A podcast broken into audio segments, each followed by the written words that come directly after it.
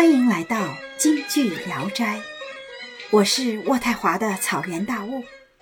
二零二零年八月一号的时候呢，赵群教授应渥太华爱乐合唱团的邀请，来为渥太华的京剧爱好者和票友们做了一次纯公益的讲座。赵群教授呢，曾经在渥太华孔子学院任教一年，所以对渥太华还是蛮有感情的。他是上海戏剧学院的教授、硕士生导师、国家一级演员，他是有名的张派的传人。有请赵群教授。呃，我今天的分享就到这里了。谁有问题可以问一下？我看我们现在上上线四十个人了，不可能不想说话吧？平时有有有在聊天。您平时怎么保养嗓子哈？嗯。我经常会说一句哈，这个有的时候嗓子这事儿吧，也不用太保养，就是你如果说吃辣子不好，那人川剧怎么那么好？你如果说喝酒不好，那人家那个很多演员还拿白酒印场呢。这个声音呢，说话是说话，特别是我们女生唱戏是唱戏，或者唱歌是唱歌，它不是一一个路径，保养是保不好的，只能练，用方法，科学的运用它。你坐那儿待着不动也是好不了。当然，你这排除你声带有毛病，你生病了，那么你要休息。平时的时候是不需要保养。我有个问题，我就说这个有，我记得在哪儿看见说是这个张派是从梅派里面，原来是他是梅派的，是或者是他从梅派学起的，是这样子吗？是这样的，张先生拜了梅兰芳先生，而且他以前人都叫他小小梅兰芳。啊，那它的区别，它跟梅派后来出来之后，它的区别是什么呢？就是他更专注于在声腔上面的拓展。梅先生是全方面的，梅先生是把中国戏曲带到美国，带到全世界的。梅先生是全方面发展的，而张先生把他所有的力量都放在了声腔艺术的研究上，而且他是最贴近时代脉搏的一种声腔设计。OK，嗯。我看这底下有一个问题是什么呢？成年男人发出假声有什么窍门吗？正宫调降到哪儿？六字调然的啊？呃，梅先生降到了梅先生所谓的一个比较舒服的音域，就整个它往下降了。至于降到哪儿，没有标准。为什么我们中国传统艺术没有谱啊？就是因为我不不需要写谱。我不需要像外国一样，像那些钢琴谱一样，具体到哪个音怎么弹。不要，我们包括我们戏曲演员，如果你拿着谱子唱，人家会说你谱子味儿。不要，当当然你一开始可以用这个拐棍儿啊，记住旋律。但旋律一旦记住了，是要忘掉谱子的，而是要用不管是什么调性啊，什么标准调什么的，你什么调舒服你就唱什么调。然后，因为我们的胡琴可以随意变换调门嘛，你不用去考虑更多。主要是以自己舒服为主，然后成年男人发出假声有什么诀窍呢？首先，我也不是男人，这个问题呢，我这回答的比你还傻呢，我真是回答不了。这个性别的关系真的是，这个这个这个这个这个，我我有点解决不了哈。嗯，张派的偷气哈，哎，这个真的是很核心。张派的偷气是，您就是。问到点儿上了，是最关键的一个，就是他的技巧吧。我告诉你们一个诀窍，就是想哪偷就哪偷，觉得憋得慌了你就喘，不要去说张先生这儿没喘气儿，张先生那是今天这儿没喘气儿，张先生明天可能喘了三口气。那么我唯一可以告诉大家的，就说我们吸气的时候，不要只用鼻子，吸不了多少。也不要只用嘴，又丑。你用这三个孔一块进，瞬间能补很多。你不要带气息用尽了再去喘，那不叫偷，那叫憋的不行了。这个偷就是所谓的一点一点的。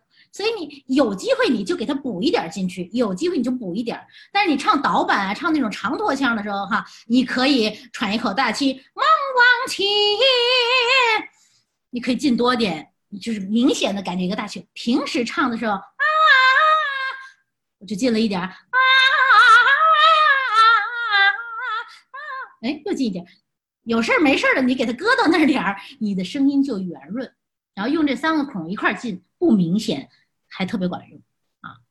嗯，发声美声共鸣，嗯，戏剧要小嗓唱，音量不会大，音量和音质不一样啊。您您这个讲的这个共鸣哈，我很小的声音也可以有共鸣，我很大的声音就是或者是我共鸣嗡嗡嗡的震，但是我也可以没音儿。它是一个嗯相辅相成的一个东西。那确实呢，张派的发声应该说我不是说贬低别人哈，因为他的时代特征和张先生他自身的条件，张派的声音应该说是最科学的。发声，我没有让你们去学张派的那些个啊啊啊那些个特殊的嗓音，不是。你抛开这个流派特点，你抛开那些我们刻意强化的特点，你只求本质。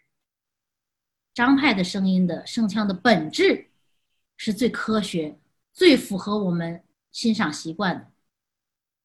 知道这样说的对不对啊？当时人说你就是因为唱张派的，所以你老说张派好。嗯 嗯，各位老师还有什么要交流的吗？嗯，我我我我有一个问题，我我我觉得我们经常学的，像我们这个水平的，可能学梅派的比较多一些，是吧？就是不是没学梅派多，而是说学梅派唱腔，跟着跟着梅派的人学唱腔，像李松素啊什么的，跟着他们学的比较多。就是我看他们就是好像咬，就是这个牙这个牙咬的都狠。当刚才我看那个呃赵老师唱那个张派的这个就没有那个我们平时学这个梅派的时候这个这个嘴咬的这个这么狠，是是这么回事吗？我看的对不对呀？看的非常非常的对，这个也是就是说，人嘛在出道的时候呢是自由的，是天真的，是本就是本真的状态。当你把它定性了以后呢，他就唯恐自己不像，他就往那边走。你去看看李胜素刚出道的时候唱的声音之甜美，嘴也不这样，嘴也是很正常的发声的。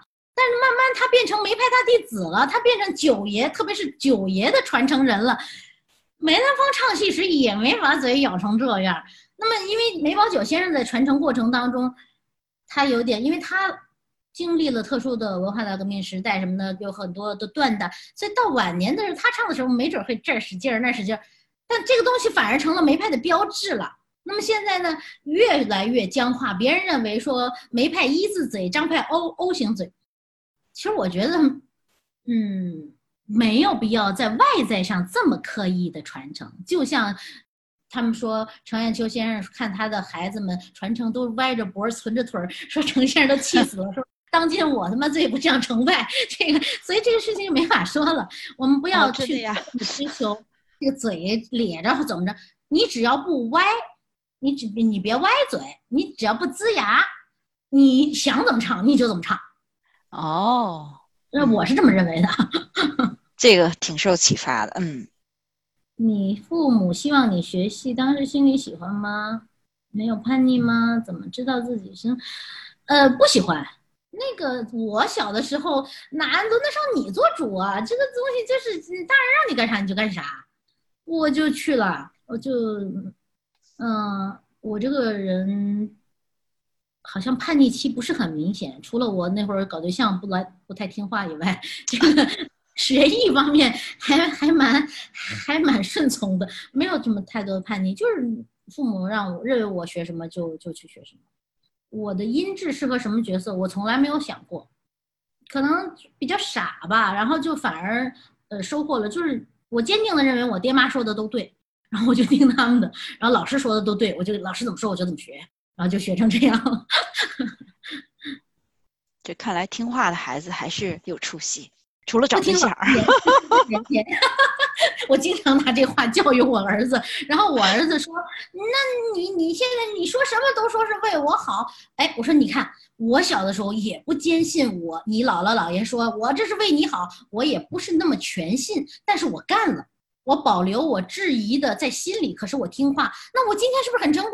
我说你也一样，你就得听我的，但是他不是很听我的，不一样了，时代不一样了，是就是就是，嗯。我最后再回答一个问题哈，京剧像相声流派有斗争吗？嗯，有利益才有斗争，没利益大家都活得不怎么样的时候，只有团结。啊，现在是活得好不好啊？应该还不错吧？国家把我们养的都很滋润啊。你说现在影视剧嘣嘣的往下跳楼，相声的日子肯定不好过，剧场没开啊。而我们国家给你发着全额的工资，然后我们天天啊演着抗疫节目，我们生活的很好，我们很团结。你们现在那个课是怎么教呢？就是那个学校的课，还是就是在网上教吗？还是怎么样啊？戏剧戏剧学院的。嗯，这学生嗯身段啊什么的这些都怎么教？不能光在网上啊。您说的特别好玩的，我们就是用 Zoom 啊，就是用腾讯会议啊这样上课。我这个还好，那么我教了他唱，然后或者是我给他讲讲理论。最好玩的是我们那个靶子课，他们就拿一个枪啊对着墙打，老师对着墙这样幺二三，然后学学生也对着墙打。当然这个不可能，这就是好玩。没办法，你停课不停学，你怎么办呢？逼着我们。是啊，我我今天我今天就想，哎呀，这这这你上课怎么上啊？你要光唱腔可以的话，你身段啊、把子功啊，你怎么练呢？对啊，没法练了。我就想问一下。就是这个已经上了一学期了，呃，从三月二号开始到六月底结束嘛。嗯，就是这样上的。感谢各位老师。那么郭老师，我们可以到今天就结束了吗？搭建了这个平台，让我又见到了很多朋友。平时我们微信都有联系，王晨啊、薛说还有那个黄姐，我们都有联系，但是没见着人。这样呢，大家都好像在一个共同的时态下见到人了，都很开心，也很亲切。还有贾老师啊，嗯，对我们这个讲座，其实一个呃另外一个很重要的目的就是大家能够定期见见面。就是就是。那好，非常感谢赵群老师、贾老师，您再说说。呃，我我没有说的了，我那个今天觉得特别特别的过瘾，那个又听到了真正的那个嗓音，特别好。而且我想说的什么呢？你最后这个例子哈，是正好是这我呃近一个月听的这段儿，哎呀，我就听了无数遍了。尤其赵群你在那个你的那个唱段表演的，哎呀，太好听了，这段简直太好听了，听了一个月了。希望啊，希望那个呃赵教授啊，经常呃 到我们回我们沃村，如果能回来哈，就回沃村，亲自回来啊。我在上海憋得要命，哪儿都不敢去，我都离不开家方圆这几公里，我可想念了。我那天还是是是学数学、打网球呢。好的，江波今天来了吗？您那您那个高尔夫啊，那个跟那个呃江波学的怎么样？江波今天来了没有？现在什么都没有，连乒乓球都打不了。京剧《聊斋》每周三更新，欢迎再来。